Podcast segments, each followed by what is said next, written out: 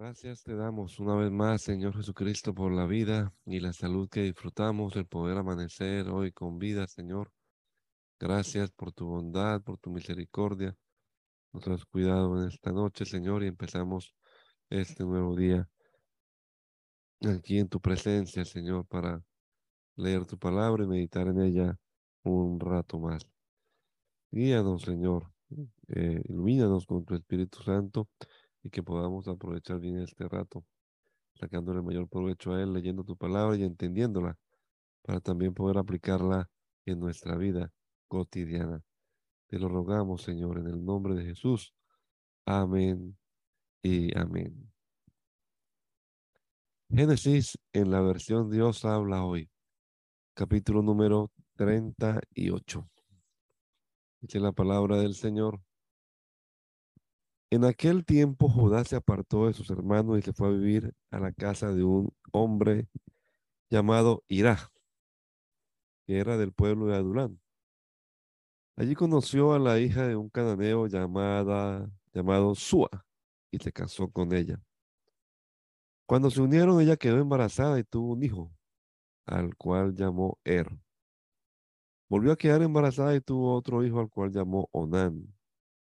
Todavía volvió a tener otro hijo, al cual llamó Selah, que nació cuando Judá estaba en Kesip.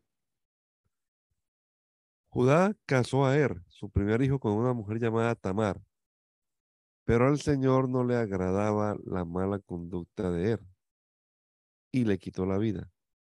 Entonces Judá le dijo a Onán, únete a la viuda de tu hermano y cumple así con tu deber de cuñado para que tu hermano pueda tener descendencia por medio de ti. Pero Onán sabía que los hijos que nacieran no serían considerados suyos. Por eso cada vez que se unía con la viuda de su hermano, procuraba que ella no quedara embarazada, para que su hermano no tuviera descendientes por medio de él. El Señor se disgustó mucho por lo que Onán hacía, y también a él le quitó la vida.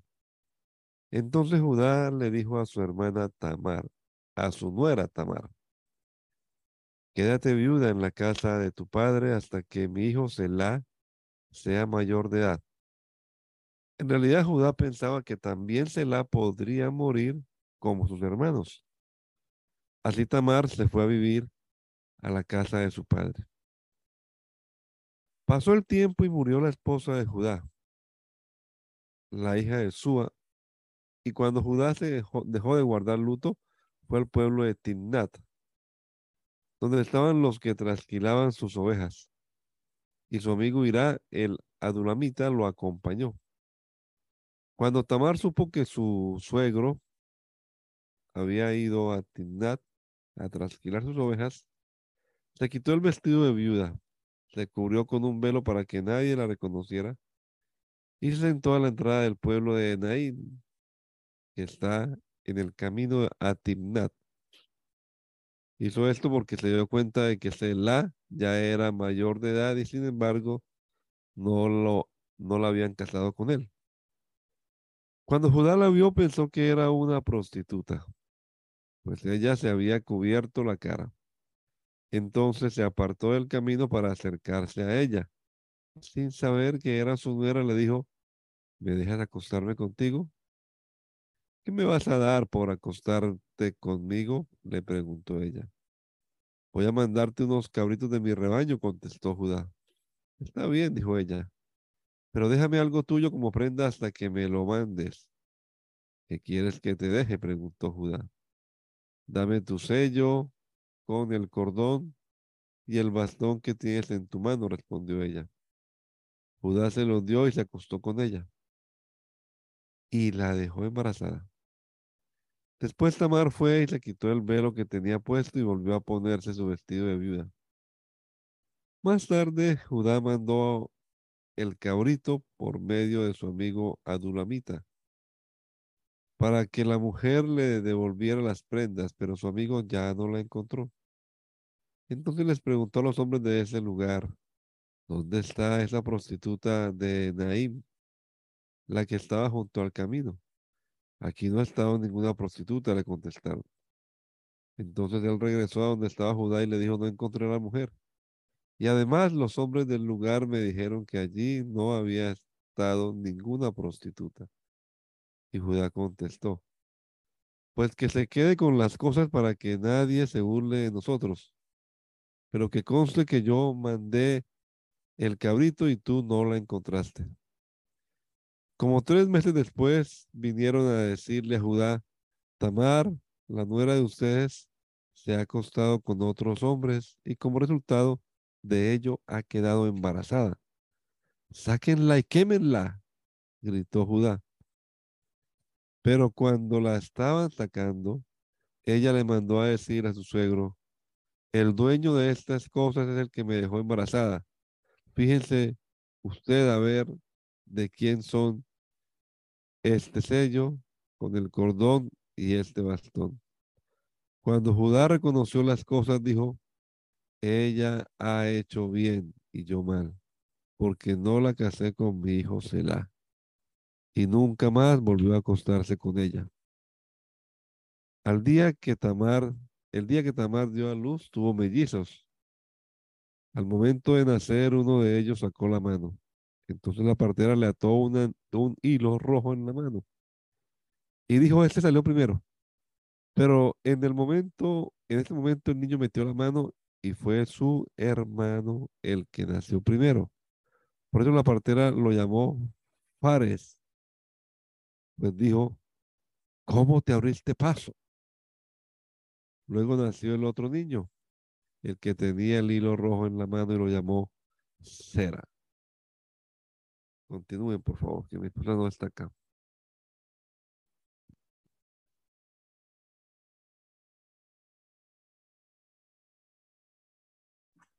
Cuando José fue llevado a Egipto, un egipcio llamado Potifar un segundito.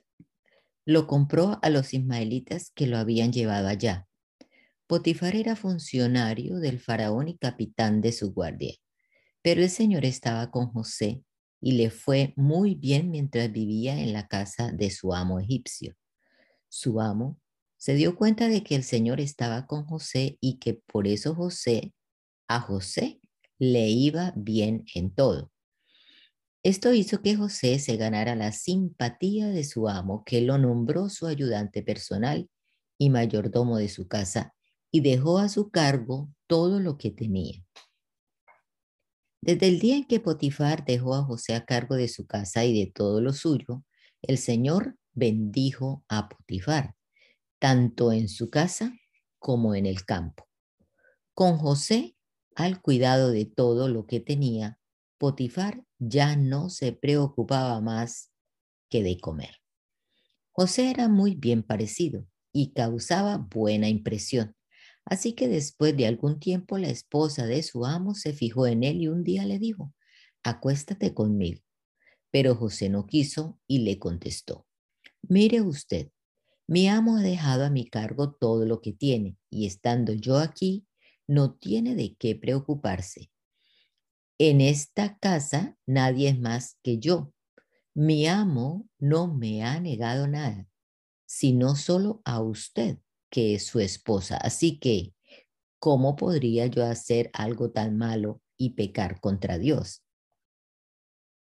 Y aunque ella insistía con José todos los días para que se acostara con ella y estuviera a su lado, él no le hacía caso.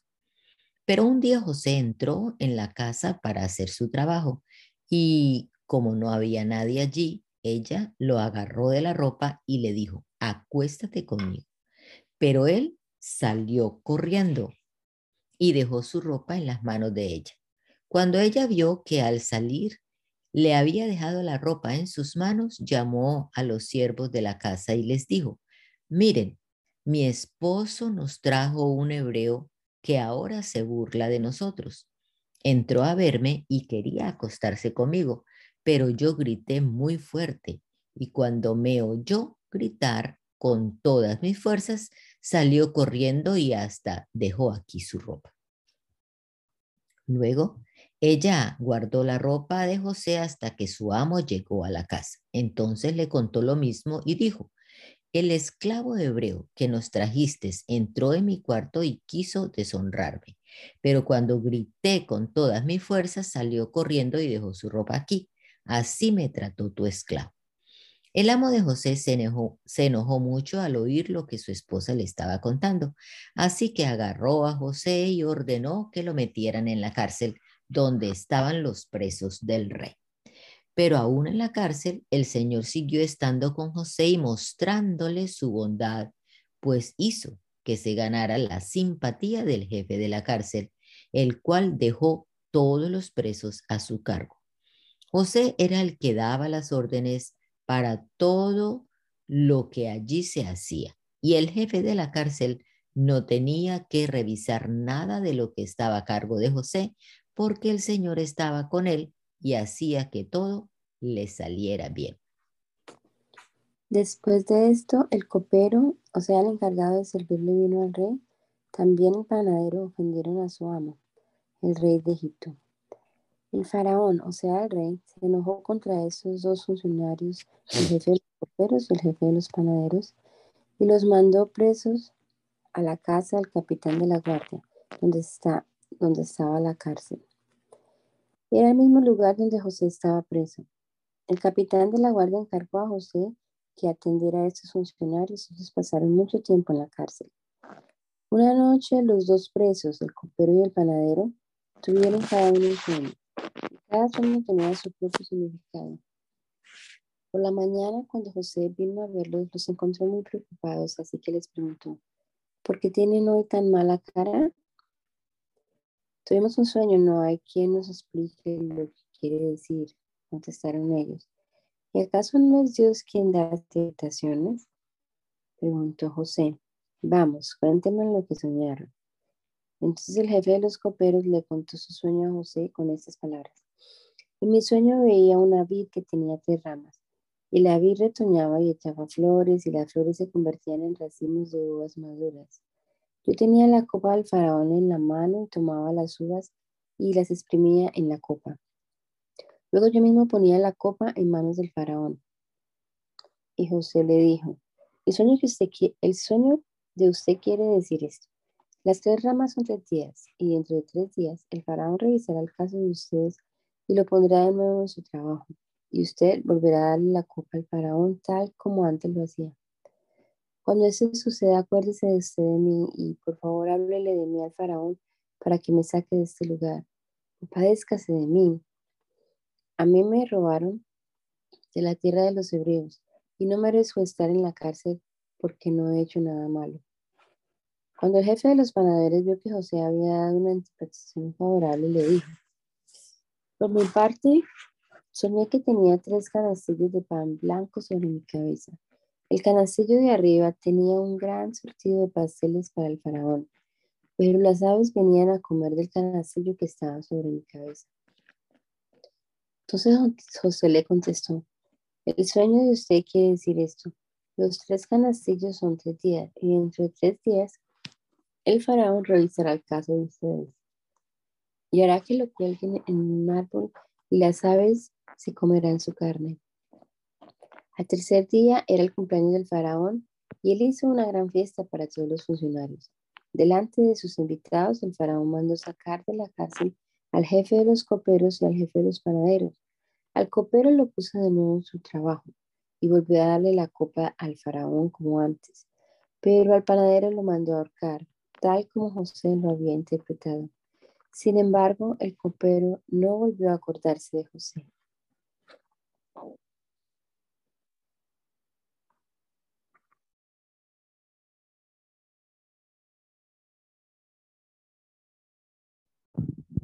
Pasaron dos años. Un día el faraón soñó que estaba de pie a la orilla del río Nilo y que del, Nilo, del río salían siete vacas hermosas y gordas que comían hierba entre los juncos.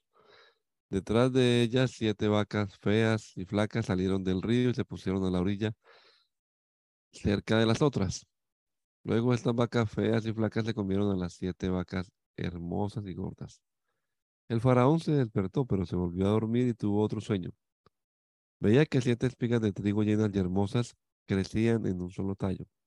Detrás de ellas salieron otras siete espigas secas y quemadas por el viento del este. Y estas espigas secas se comieron a las siete espigas gruesas y llenas. El faraón se despertó y se dio cuenta de que era un sueño. Pero al día siguiente por la mañana estaba muy preocupado y ordenó que vinieran todos los adivinos y sabios de Egipto. El faraón les contó sus sueños, pero ninguno de ellos pudo decirle lo que significaban. Entonces el jefe de los coperos le dijo al faraón, ahora me acuerdo de lo mal que me he portado. Cuando su majestad se enojó con el jefe de los panaderos y con el servidor suyo, nos mandó a los dos a la cárcel el capitán de la guardia. Una noche el jefe de los panaderos tuvo un sueño y yo tuve otro. Y cada sueño tenía su propio significado. En ese lugar estaba con nosotros un joven hebreo que era esclavo del capitán de la guardia. Le contamos nuestros sueños y él los interpretó y nos dijo su significado. Todo pasó tal como él nos lo había dicho. Yo volví de nuevo a mi trabajo y el otro fue ahorcado. Entonces el faraón mandó llamar a José y lo sacaron inmediatamente de la cárcel. José se cortó el pelo, se cambió la ropa y se presentó delante del faraón. Y el faraón le dijo, he tenido un sueño y no hay quien pueda interpretarlo. Pero he sabido que cuando tú oyes un sueño, lo puedes interpretar. Eso no depende de mí, contestó José, pero Dios le dará a su majestad una contestación para su bien. El faraón le dijo a José, en mi sueño yo estaba de pie a la orilla del río Nilo y del río salieron siete vacas gordas y hermosas que comían hierba entre los juncos. Detrás de ellas salieron otras siete vacas muy feas y flacas Jamás había visto yo vacas tan feas en todo Egipto. Estas vacas flacas y feas se comieron a las primeras siete vacas gordas. Pero aunque ya se las habían comido, nadie podría haberse dado cuenta porque seguían tan flacas como antes. Me desperté, pero después tuve otro sueño en el que siete espigas de trigo llenas y hermosas crecían en un mismo tallo. Detrás de ellas crecían otras siete espigas secas, delgadas y quemadas por el viento del este. Estas espigas secas se comieron a las otras siete espigas hermosas. Yo les conté esto a los adivinos, pero ninguno de ellos pudo decirme su significado. Entonces José le contestó al faraón, los dos sueños que tuvo su majestad son uno solo. Dios le ha anunciado a usted lo que va, Él va a hacer. Las siete vacas hermosas son siete años, lo mismo que las siete espigas hermosas. Es el mismo sueño. Las siete vacas flacas y feas que salieron detrás de las otras también son siete años, lo mismo que los siete, las siete espigas secas y quemadas por el viento del este. Estos serán siete años de escasez. Es tal como se lo ha dicho. Dios, te lo he dicho, Dios le ha anunciado a su majestad lo que él va a hacer. Van a venir siete años de mucha abundancia en todo Egipto y después vendrán siete años de gran escasez. Nadie se acordará de la abundancia que hubo en Egipto porque la escasez arruinará al país. Será tan grande la escasez que no quedarán señales de la abundancia que antes hubo. Su majestad tuvo el mismo sueño dos veces porque Dios está decidido a hacer esto y lo va a hacer muy pronto. Por tanto, sería bueno que su majestad buscara un hombre inteligente y sabio para que se haga cargo del país. Haga su majestad lo siguiente. Nombre su majestad gobernadores que vayan por todo el país y recojan la quinta parte de todas las cosechas de Egipto durante los siete años de abundancia. Que junten todo el trigo de los buenos años que vienen que lo pongan en un lugar bajo el control de su majestad y que lo guarden en las ciudades para alimentar a la gente. Así el trigo quedará guardado para el país, para que la gente no muera de hambre durante los siete años de escasez que habrá en Egipto. El plan les pareció bien al faraón y a sus funcionarios, así que el faraón les dijo, ¿podremos encontrar a otro hombre como este que tenga el espíritu de Dios? Y a José le dijo, no hay nadie más inteligente y sabio que tú, pues Dios te ha hecho saber todo esto. Tú te harás cargo de mi palacio y todo mi pueblo obedecerá tus órdenes. Solo yo seré más que tú, porque soy el rey. Mira, yo te nombro gobernador de todo el país de Egipto. Al decir esto, el faraón se quitó de la mano el anillo que tenía su sello oficial y se lo puso a José. Luego ordenó que lo vistieran con ropas de lino muy fino y que le pusieran un collar de oro en el cuello.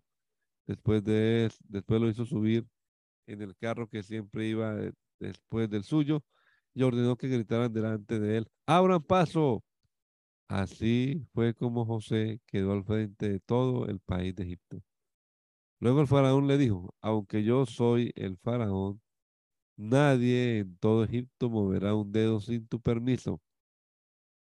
El faraón le puso a José el nombre egipcio de Safenat Panea y lo casó con Asenat, la hija de Potífera, Potífera, sacerdote de la ciudad de On.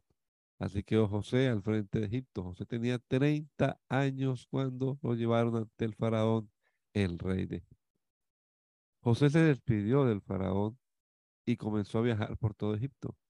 La tierra produjo muchísimo durante los siete años de abundancia y José recogió todo el trigo que hubo en el país durante los siete años, lo guardó en las ciudades, dejando en cada ciudad el trigo recogido en los campos vecinos.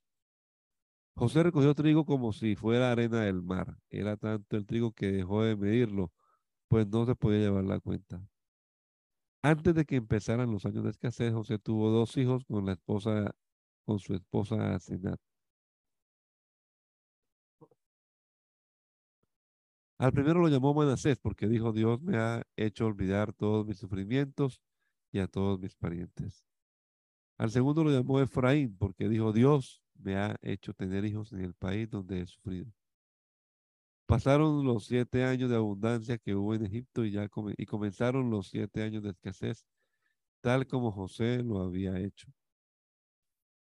Lo había dicho. Hubo hambre en todos los países menos en Egipto, pues allí había que comer. Y cuando los habitantes de Egipto comenzaron a tener hambre, fueron a pedirle al faraón y entonces el faraón les dijo a todos los egipcios, vayan a ver a José y hagan lo que él les diga. Cuando el hambre se extendió por todo el país, José abrió todos los graneros donde había trigo para venderlo a los egipcios, pues el hambre era cada vez peor. Y venían de todos los países a Egipto a comprarle trigo a José, pues en ningún país había que comer.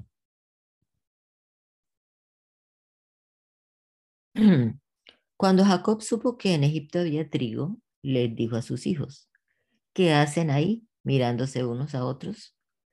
Me han dicho que en Egipto hay trigo. Vayan allá y compren trigo para nosotros para que podamos seguir viviendo.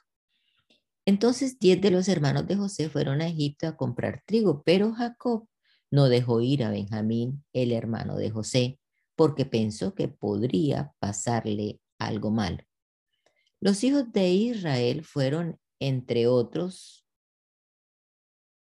que también iban a comprar, porque en toda la tierra de Canaán había hambre. José era el gobernador del país y el que vendía trigo a la gente que llegaba de todas partes. Cuando sus hermanos se presentaron ante él, se inclinaron hasta tocar el suelo con la frente. José reconoció a sus hermanos en cuanto los vio pero hizo como que no los conocía y les preguntó en forma brusca, ¿ustedes de dónde vienen? Venimos de Canaán a comprar trigo, contestaron ellos.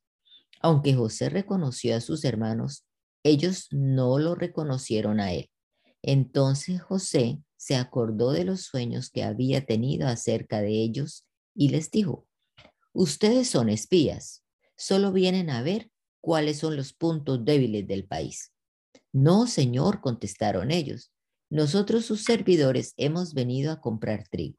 Todos nosotros somos hijos del mismo Padre. Somos gente honrada. Nunca hemos sido espías. No es cierto, insistió José. Ustedes vienen a ver cuáles son los puntos débiles del país. Pero ellos contestaron, los servidores de usted somos doce hermanos, hijos del mismo padre, y vivimos en Canaán. Canaán. nuestro hermano menor se ha quedado con nuestro padre y el otro ya no está con nosotros. Sin embargo, José volvió a decirles, tal como dije, ustedes son espías y con esto vamos a probarlo.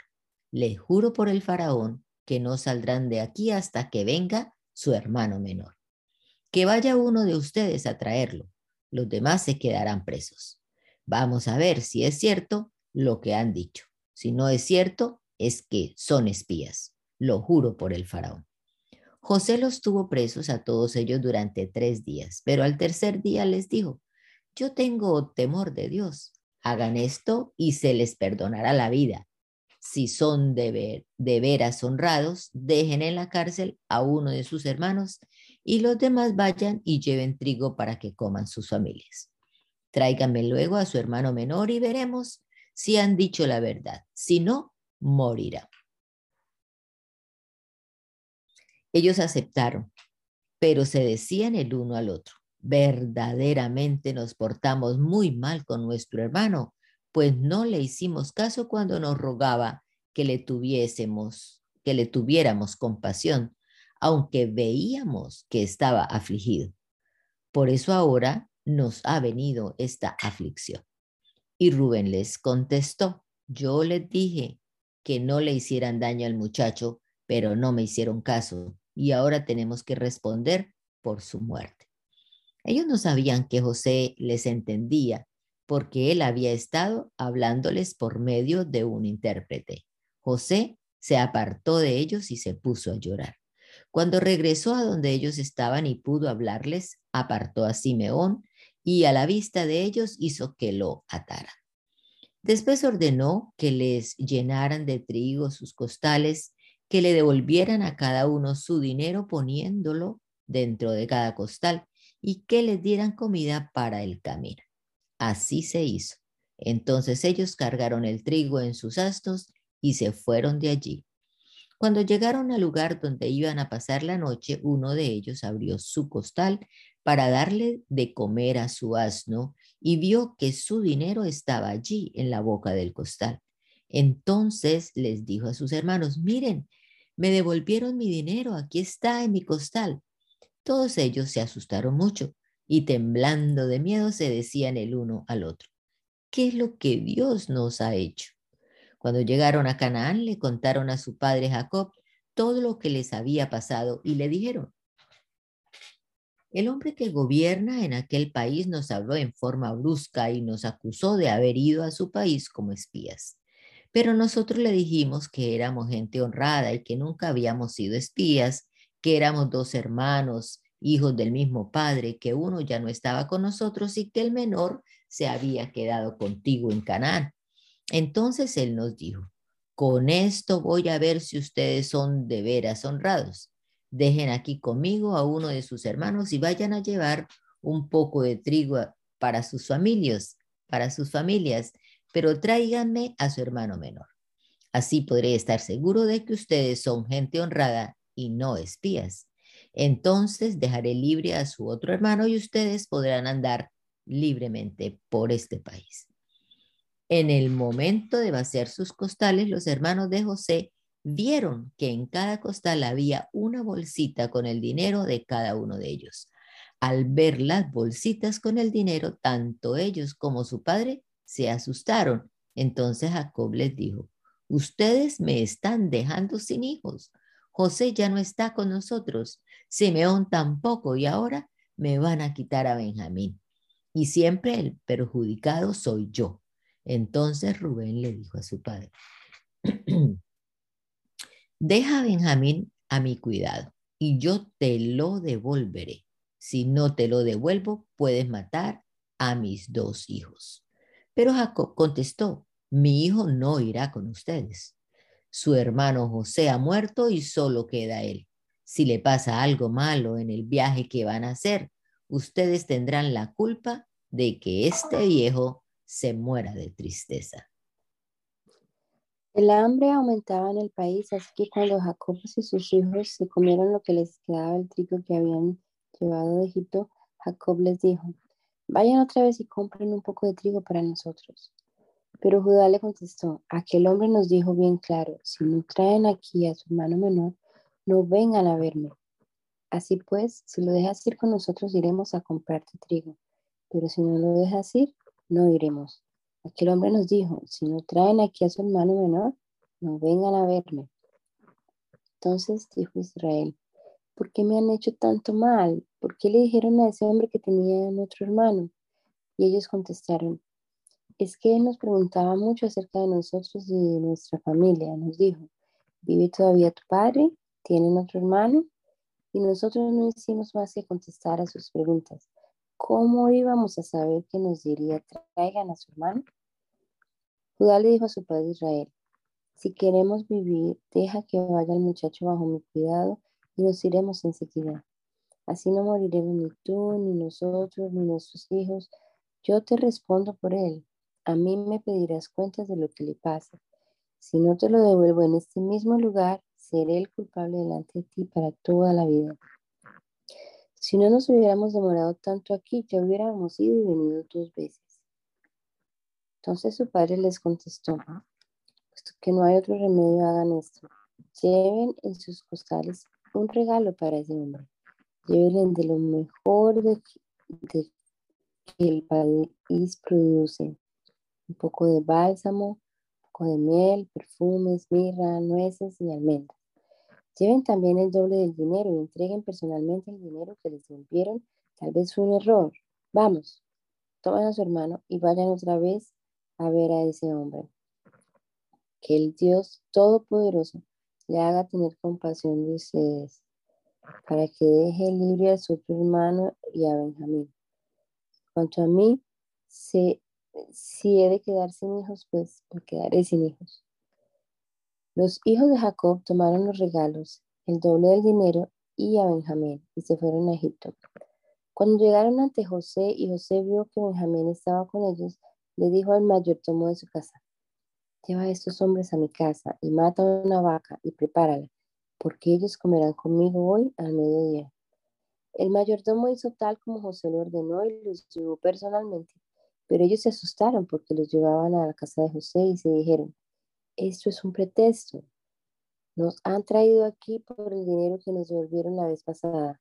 Van a atacarnos y hacernos trabajar como esclavos junto con nuestros animales. Así que al llegar a la puerta de la casa se acercaron al mayordomo para hablar con él y le dijeron,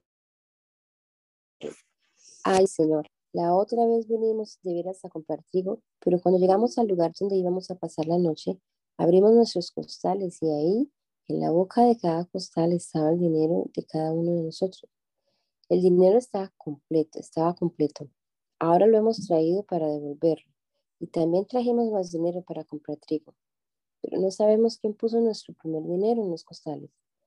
El mayordomo contestó, cálmese, no tengan miedo. El Dios de ustedes y de su padre debe haber puesto ese dinero en sus costales, pues yo recibí el dinero que ustedes pagaron. El mayordomo sacó a Simón y lo llevó a donde estaban ellos. Luego llevó a todos a la casa de José. Les dio agua para que se lavaran los pies y también dio a comer a sus asnos. Ellos prepararon los regalos y esperaban que, a que esperaron a que José llegara al mediodía, pues habían sabido que allí iban a comer. Cuando José llegó a la casa, ellos le dieron los regalos que habían traído y se inclinaron hasta tocar el suelo con la frente. José les preguntó cómo estaban y también preguntó, ¿cómo está su padre, el anciano del cual me hablaron? ¿Vive todavía? Ellos hicieron una reverencia y dijeron, nuestro padre su servidor está bien, todavía vive. José miró a su alrededor y vio a Benjamín, su hermano de padre y madre, y dijo, ¿es este su hermano menor del cual me hablaron? Que Dios te bendiga, hijo mío. Al decir esto, José se sintió tan emocionado de ver a su hermano que le dieron ganas de llorar. Rápidamente entró en su cuarto y allí se puso a llorar. Cuando pudo contener el llanto, se lavó la cara y salió y dijo, sirvan ya la comida. A José le sirvieron en una mesa y a los hijos de Jacob en otra, y en otra distinta a los egipcios que comían con José, porque los egipcios tenían prohibido comer junto con los hebreos. Los hermanos de José se sentaron cuando, José Los hermanos de José se sentaron cuando José así lo indicó, por orden de edad, de mayor al menor, y estaban muy sorprendidos, mirándose unos a otros. José les dio de comer de lo que él tenía en su propia mesa, y a Benjamín le dio mucho más que a los otros. José y sus hermanos bebieron juntos y se pusieron muy alegres. Después de esto, José le ordenó a su mayordomo, llenan los costales de estos hombres con, con todo el trigo que pueda llevar y pon el dinero de cada uno de ellos en la boca de su costal. Pon también mi copa de plata en la boca del costal del hermano menor, junto con el dinero que pagó por su trigo. El mayordomo hizo lo que José le ordenó con los primeros rayos del, sol, José permitió que sus hermanos se fueran con sus asnos. Todavía no estaban muy lejos de la ciudad cuando José le dijo a su mayordomo, ve a perseguir a esos hombres y diles cuando los, cuando los alcance, ¿por qué han pagado bien con, bien con mal? ¿Por qué han robado la copa de plata que mi amo usa para beber y para adivinar, han hecho muy mal. Cuando el mayordomo los alcanzó, les repitió las mismas palabras y ellos le contestaron, ¿por qué nos habla usted de este modo? Jamás haríamos semejante cosa si, regresa, si regresamos desde Canaán a devolver el dinero que encontramos en la boca de nuestro, nuestros costales ¿Cómo íbamos a robar plata ni oro de la casa de su, de su amo? Que muera cualquiera, cualquiera de estos servidores y servidores suyos al que se le encuentre la copa y hasta nosotros seremos sus esclavos. Entonces el mayordomo dijo, se hará como ustedes dicen, pero solo el que tenga la copa será mi esclavo, los demás quedarán libres de culpa.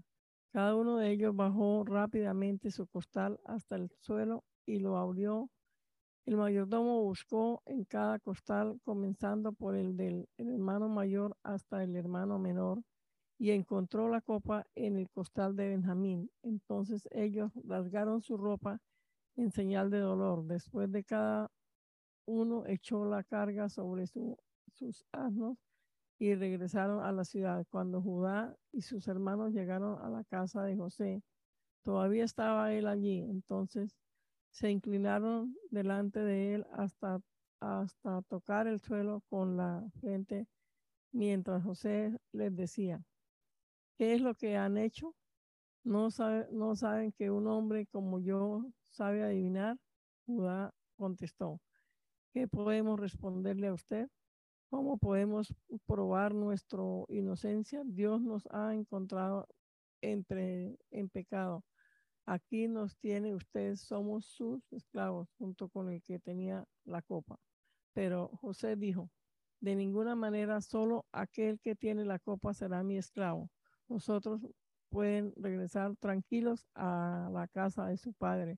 Nadie los molestará.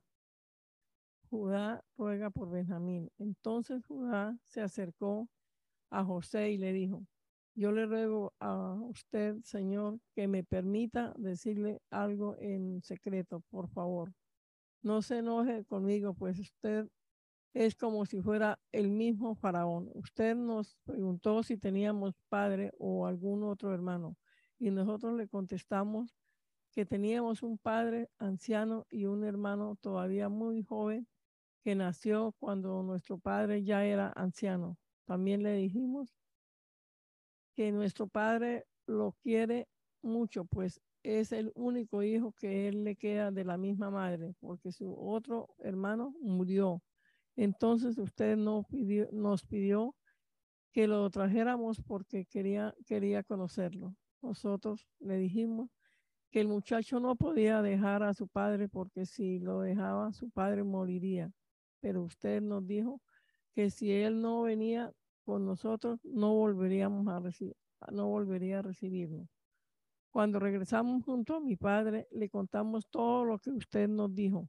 Entonces nuestro padre nos ordenó, regresen a comprar un poco de trigo, pero nosotros le dijimos, no podemos ir a, menos que nuestro hermano menor vaya con nosotros, porque si él no nos acompaña, no, no podremos ver a ese señor. Y mi padre nos dijo, ustedes saben que mi esposa me dio dos hijos. Uno de ellos se fue de mi lado y desde entonces no lo he visto. Estoy seguro de que un animal salvaje lo despedazó. Si se llevan también a mi, a mi otro hijo de mi lado y le pagan y le pasa algo malo, ustedes tendrán la culpa de que este viejo se muera de tristeza.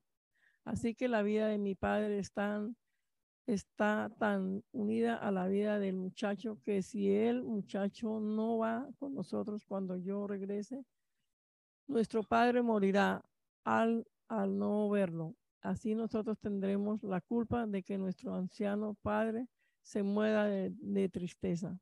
Yo le dije a mi padre que me haría responsable del muchacho y también le dije, si no te lo devuelvo, seré el culpable delante de ti para toda la vida. Por eso yo le ruego a usted que me permita quedarme como su esclavo en lugar del muchacho. Deje, deje usted que él se vaya con sus hermanos, porque, porque ¿cómo voy a regresar junto a mi padre si el muchacho no va conmigo?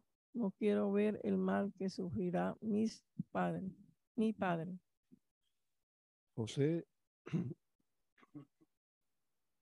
José ya no pudo contenerse delante de todos los que estaban a su servicio y gritó, salgan todos de aquí.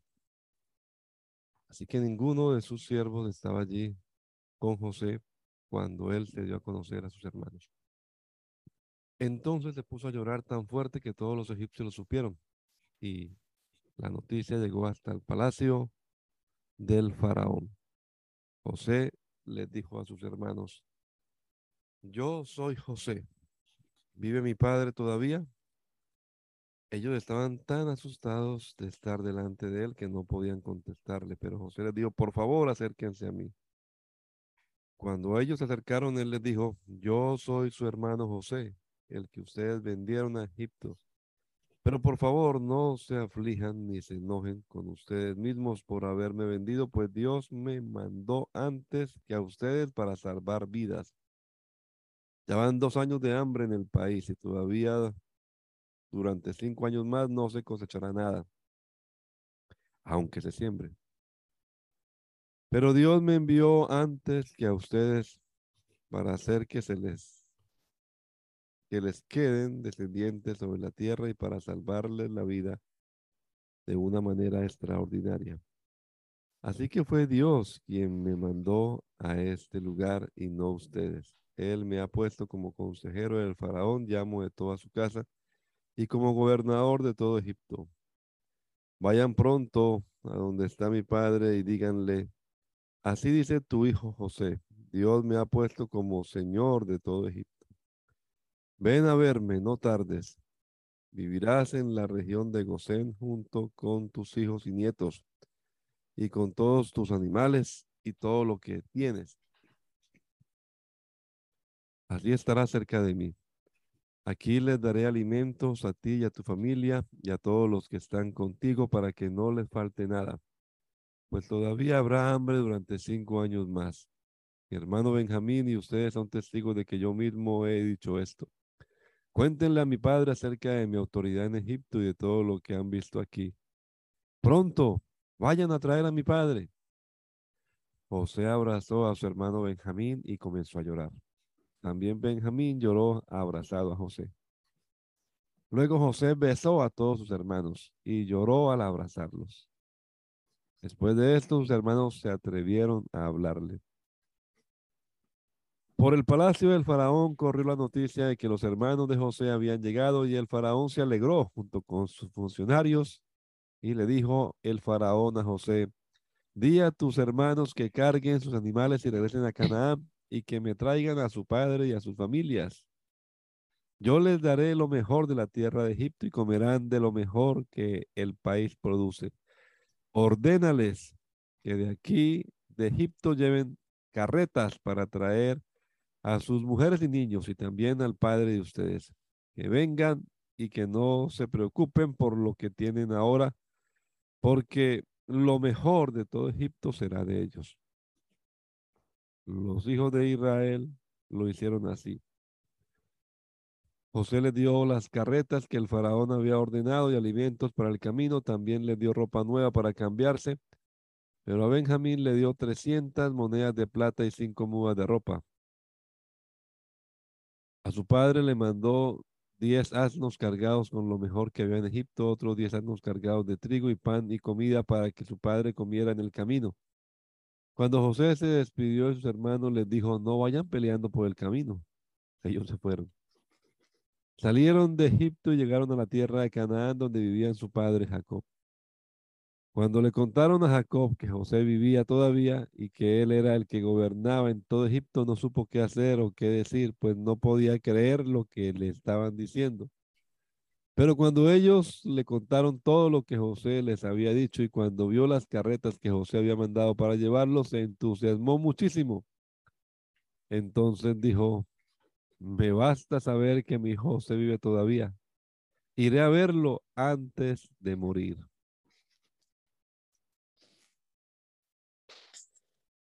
Israel se puso en camino con todo lo que tenía cuando llegó a Berseba.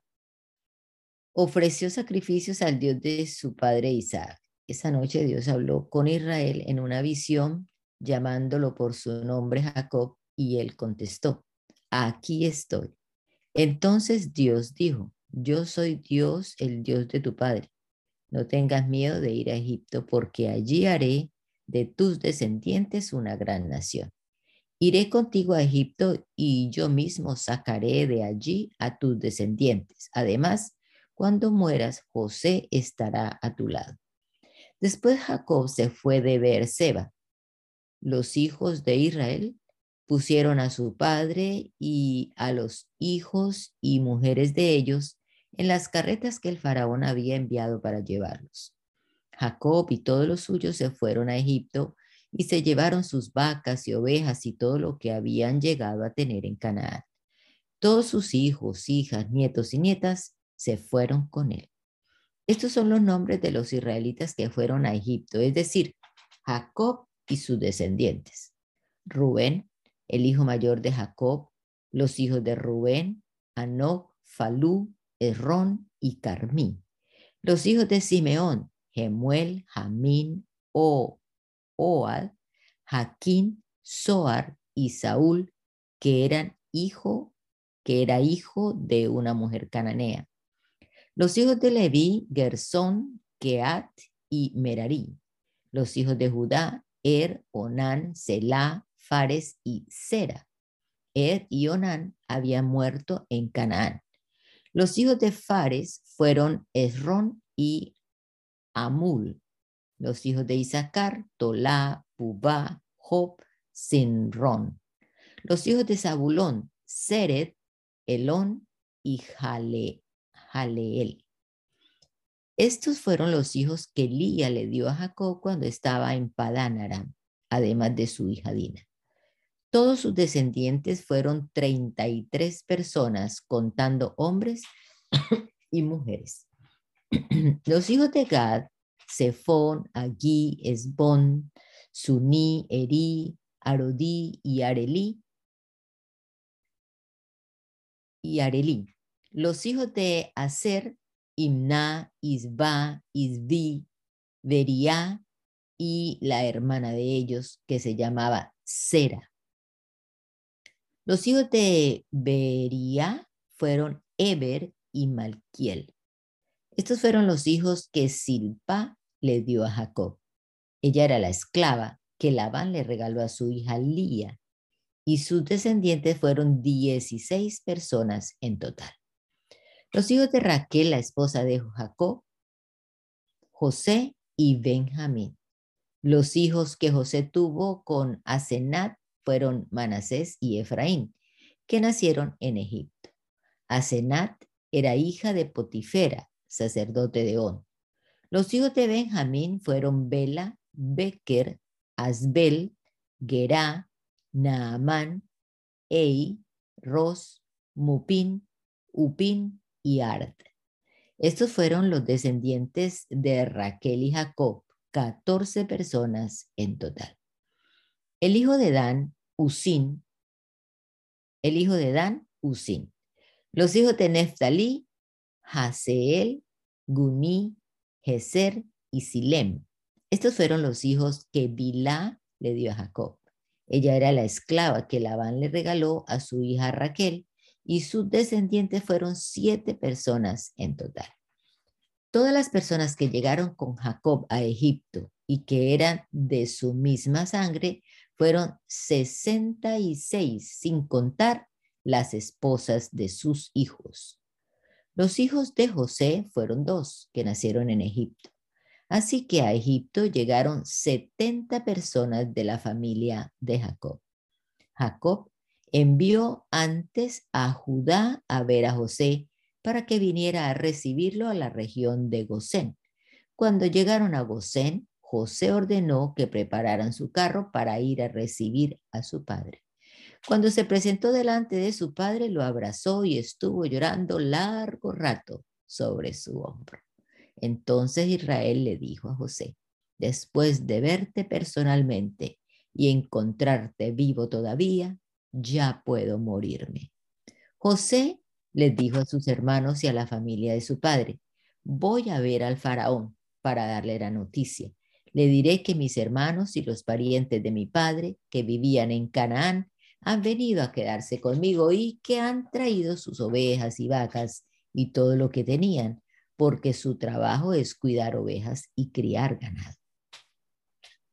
Entonces, cuando el faraón los llame y les pregunte en qué trabajan, ustedes díganle que siempre se han dedicado a criar ovejas, igual que sus antepasados. Así podrán quedarse a vivir en la región de Gosén, porque los egipcios tienen prohibido convivir con los pastores de ovejas. José fue a darle la noticia al faraón. Le dijo que su padre y sus hermanos habían llegado de Canaán y que ya estaban en la región de Gosén con sus ovejas y vacas y todo lo que tenían. Escogió a cinco de sus hermanos y se los presentó al faraón para que los conociera. Entonces el faraón preguntó a los hermanos de José, ¿a qué se dedican ustedes? Y ellos le contestaron, los servidores de su majestad somos pastores de ovejas, igual que nuestros antepasados. Hemos venido para quedarnos en este país porque hay mucha hambre en Canadá y no hay pasto para nuestras ovejas. Por favor, permita su majestad que nos podamos, que nos quedemos a vivir en la región de Gosén. Entonces el faraón le dijo a José, tu padre y tus hermanos han venido a reunirse contigo.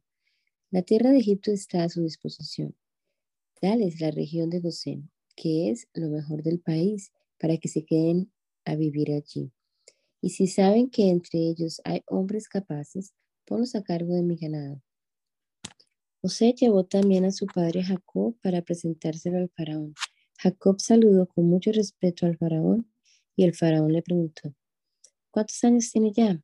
Y Jacob le contestó, ya tengo 130 años de ir de un lado a otro. Han sido pocos y malos años pues todavía no he alcanzado a vivir lo que vivieron mis antepasados. Después Jacob se despidió del faraón y salió de allí. Y José les dio terrenos en la mejor región de Egipto para que vivieran allí tal como el faraón había ordenado. Así su padre y sus hermanos llegaron a tener terrenos en la región de Ramsés. Además, José les daba alimentos a todos sus familiares según las necesidades de cada familia. En ninguna parte del país había trigo y el hambre aumentaba más y más. Tanto en Egipto como en Canadá la gente se moría de hambre. José recogió todo el dinero que, les que los de Egipto y los de Canadá le habían pagado por el trigo comprado y lo guardó en el palacio del faraón. Cuando ya no había dinero, ni en Egipto ni en Canadá, los egipcios fueron a decirle a José, denos usted comer que nos deje morir de hambre solo porque ya no tenemos dinero. Y José les contestó, si ya no tienen dinero, traigan sus animales y se los cambiaré por trigo. Los egipcios llevaron sus caballos, ovejas, vacas y asnos a José. y a cambio de ellos José les dio trigo durante todo ese año. Pero pasó otro, pero pasó el año y el año siguiente fueron a decirle a José, no podemos negarle a usted que ya no tenemos dinero. Además, nuestros animales ya son suyos. Ya no tenemos otra cosa que darle a no ser nuestras tierras y nuestros propios cuerpos. Cómprenos usted a nosotros y a nuestras tierras a cambio de trigo. Seremos esclavos del faraón y trabajaremos nuestras tierras para él, con tal de que usted nos dé semilla para que podamos vivir y, que, y para que la tierra no se eche a perder. ¿Por qué tiene usted que dejarnos morir junto con nuestras tierras? Entonces José compró todas las tierras de Egipto para el faraón, pues los egipcios vendieron sus terrenos, obligados por el hambre. Así la tierra pasó a poder del faraón, y los egipcios fueron hechos esclavos en todo el país de Egipto. Los únicos terrenos que José no compró fueron los de los sacerdotes, porque el faraón les daba cierta cantidad de trigo. Así que no tuvieron que vender sus terrenos, porque comían de lo que el faraón les daba. Luego José dijo a la gente, hará ustedes de sus terrenos del faraón, pues yo los he comprado para él. Aquí tienen semilla para sembrar la tierra, pero deberán darle al faraón la quinta parte de las cosechas. Las otras cuatro partes serán para que siembren la tierra y para que coman ustedes, sus hijos y todos los que viven con ustedes. Y ellos contestaron, usted es muy bondadoso con nosotros, pues nos ha salvado la vida. Seremos esclavos del faraón. Así José puso por ley que en toda la tierra de Egipto se diera al faraón la quinta parte de las cosechas. Esta ley todavía existe, pero los sacerdotes no tienen que pagar nada, porque sus tierras nunca llegaron a ser del faraón. Los israelitas se quedaron a vivir en Egipto, tomaron posesión de la región de Gosén y allí llegaron a ser muy numerosos. Jacob vivió 17 años en Egipto y llegó a la edad de 147 años. Un día Israel sintió que ya pronto iba a morir, entonces mandó llamar a su hijo José para decirle, si de veras quieres hacerme un favor, pon tu mano debajo de mi muslo y júrame que harás lo que te voy a pedir. Por favor, no me entierres en Egipto. Cuando yo vaya a descansar junto con mis antepasados, sácame de Egipto y entiérrame en el sepulcro de ellos. Así lo haré, contestó José. Júramelo, insistió tu padre. José se lo juró y entonces Israel se inclinó sobre la cabecera de su cama. Poco tiempo después le dijeron a José que su padre estaba enfermo. Entonces José fue a verlo y llevó a sus dos hijos, Manasés y Efraín. Cuando, cuando dieron aviso a José, a Jacob de que su hijo José había llegado a verlos, hizo un esfuerzo y se sentó en la cama y, y le dijo a José, el Dios Todopoderoso se me apareció en la ciudad de Luz, en la tierra de Canaán, y me bendijo con estas palabras. Mira, yo haré que tengas muchos hijos y que tus descendientes lleguen a formar un conjunto de naciones. Además, a tu descendencia te daré esta tierra. Será de ellos para siempre. Ahora bien, tus hijos Efraín y Manasés que te nacieron aquí en Egipto antes de que yo viniera a reunirme contigo en este país me pertenecen a mí. Ellos son tan, tan míos como lo son Rubén y Simeón. Los hijos que tenga después de ellos te, te pertenecerán a ti y por ser hermanos de Efraín y Manasés tendrán parte en su herencia. Cuando yo regresaba de pa Padán, Arán, se me murió su madre, Raquel, en Canaán, poco antes de llegar a Éfrata, y la, la enterré allí en el camino de Éfrata, que ahora es Belén. De pronto, de pronto Israel se fijó en, los hijos de José y preguntó, ¿y estos quiénes son? Son los hijos que Dios me ha dado aquí en Egipto, contestó José. Entonces su padre le dijo, por favor, acércalos más a mí para que les dé mi bendición. Israel era ya muy viejo y le faltaba la vista. No podía ver muy bien, así que José acercó los niños a su padre Y él los besó y abrazó luego y abrazó. Luego le dijo a José, ya no esperaba volver a verte, sin embargo, Dios me ha dejado, me ha dejado ver también a tus hijos. José quitó a los niños de, la, de las rodillas de su padre y se inclinó hasta tocar el suelo con la frente. Y luego tomó a los dos, a Efraín con la mano derecha y a Manasés con la izquierda, y los acercó a su padre. Así Efraín quedó a la izquierda de Israel y Manasés a su derecha. Pero él, pero al extender Israel su mano, las cruzó y puso la mano derecha sobre la cabeza de Efraín que era el menor, y la mano izquierda sobre la cabeza de Manasés, aunque él era el mayor. Entonces bendijo a José de esta manera, que el Dios a quien obedecieron Abraham Isaac, mis padres, el Dios que me ha cuidado desde el día en que nací, el ángel que me libra de todo mal, bendiga a estos muchachos, porque me dio de, de ellos, se recuerden mi nombre y el nombre de, mi de mis padres, Abraham e, e Isaac, que lleguen a tener muchos hijos y sean grandes multitudes en el mundo. Pero José, pero a José le pareció mal que su padre pusiera la mano derecha sobre la cabeza de Efraín, así que tomó la mano de su padre para quitarla de la cabeza de Efraín y ponerla sobre la, la de Manasés, mientras le decía, no, padre, así no es este es el mayor. Pon tu mano derecha sobre su cabeza, pero su padre no quiso hacerlo y contestó, ya lo sé, hijo, hijo, ya lo sé. También él llegará a ser una nación muy, muy importante.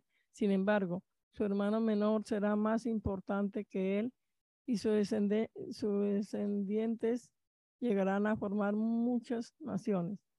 Ese mismo día Jacob los bendijo con estas, con estas palabras. El pueblo de Israel usará el nombre de ustedes para las bendiciones y dirán que Dios haga contigo como hizo con Efraín y Manasés. Así puso Israel a Efraín antes de Manasés. Luego, luego le dijo José, mira, yo voy a morir, pero Dios estará con ustedes y los hará regresar a la tierra de su antepasados. A, ti te he dado más que a tu hermano, te doy, que te doy, que que les quite a los amorreos luchando contra ellos. Gracias te damos, Señor Jesucristo, en esta hora por la oportunidad que nos has dado de pasar acá este rato leyendo tu palabra. Nos encomendamos a ti, Señor, en este nuevo día, al comenzar nuestras labores, Rogamos tu bendición, Señor, que tú nos guíes en todo y que podamos honrarte y glorificarte, Señor, con todo lo que hagamos. Lo rogamos, Padre bendito, en el nombre poderoso de Jesús. Amén